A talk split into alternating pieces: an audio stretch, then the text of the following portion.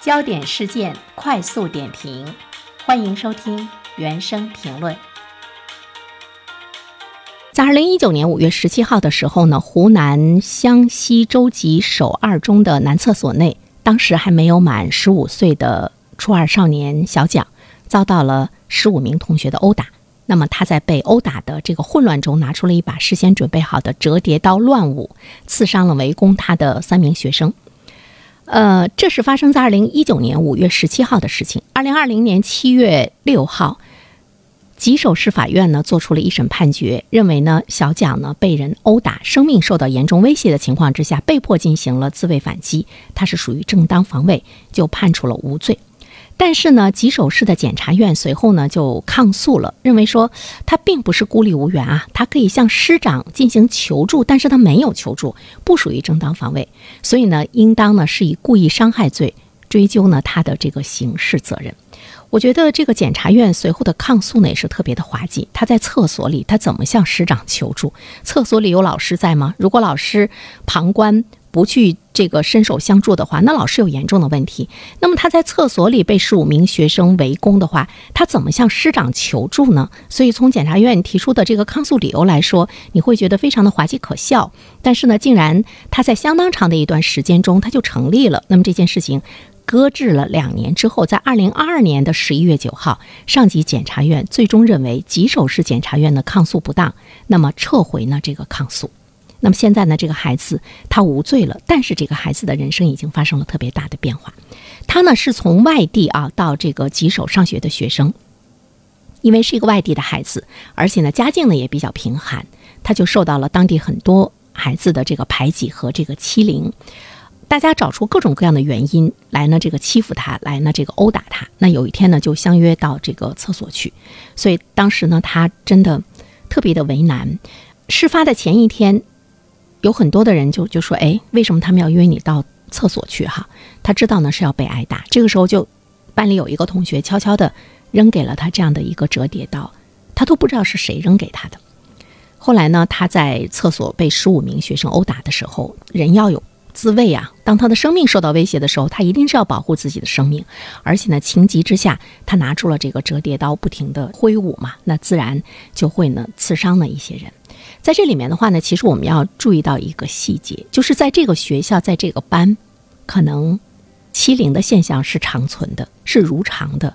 为什么说会有同学悄悄地递给他这样的一个折叠刀呢？可能有些同学呢受过这方面的殴打，他们能想象到呢这个同学的孤注无力，所以呢给他一个小小的援助。所以在这里面的话呢，这个学校本身是有问题的。已经给这个孩子承认他是正当的这个防卫，无罪判决。但是这件事情已经是经过了太长的时间，因为他是一九年发生的事情啊，到现在二零二二年七月十六号，在这个过程中，我们会看到呢，这个孩子他的人生已经毁了。本来呢，在学校里学习还是不错的，班上十来名，全年级呢也是中上等。发生了这件事情之后呢，当然他就被这个羁押了，羁押了近十一个月。出来之后呢，这个学习已经是落下，因为这个案件没有定论嘛，这个孩子身心还是有巨大的压力，所以他没有心思学习。后来呢，他就辍学打工，现在已经年满十八岁，在一家饭店呢做服务生。如果不发生这件事情，如果法院早早的对这件事情就进行了无罪的这样的一个判决的话，这个孩子今年可能已经考上大学了吧。现在呢，从家长的角度上来说，希望孩子的心态能够恢复正常，尽快的来恢复正常。那么，呃，他的爷爷也表示说要申请国家赔偿。我真的觉得应该有一份国家赔偿来给这个孩子呢一个说法。其实呢，我们会看到检察院之所以呢他抗诉，他是认为这个孩子不是正当防卫。我们在很多的事件中，其实都会面临着这样一个问题：当你被面临着。殴打欺凌的时候，你正当防卫，你把对方让对方失去了生命。比如说，你你错手一下子把他打成了这个重伤，那么这个时候的话呢，你要被受到呢法律的惩罚。就是这个正当防卫的判定为什么那么难？另外一方面的话呢，我的观点还是这个学校是有问题的。其实有很多的孩子在学校被欺负之后啊，家长比较苦恼，苦恼的一个问题就是为什么没有人管？为什么呢？这个校园的欺凌总是在发生。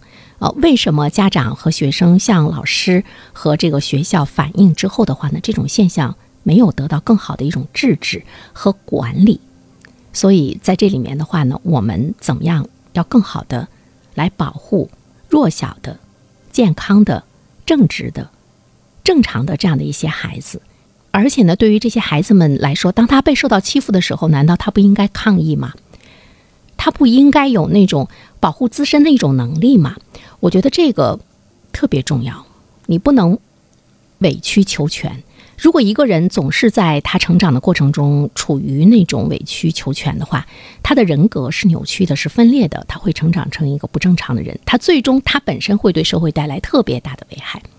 前不久呢，我看过一篇文章吧，就是说到，当你的孩子在学校受到欺凌的时候，你你要教你的孩子怎么办？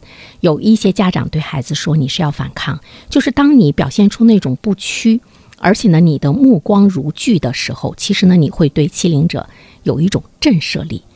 但是这只是个体的一个力量，真正的力量是来自于我们的学校怎么样更好的去制止这种校园的霸凌。这难道真的是无解吗？包括呢，法律对于正当防卫的这样的一个认定，难道依旧还是这么难吗？从一九年到二零二二年，最终呢才能给这个孩子判定无罪，这是一件特别复杂的案件吗？这也是我们发出的一些疑问吧。可能对于法律界人士来说，我们的疑问可能非常的幼稚，但是我觉得被耽误了一生的这个孩子，他们是需要发出这种疑问，而且声音应该是巨大的。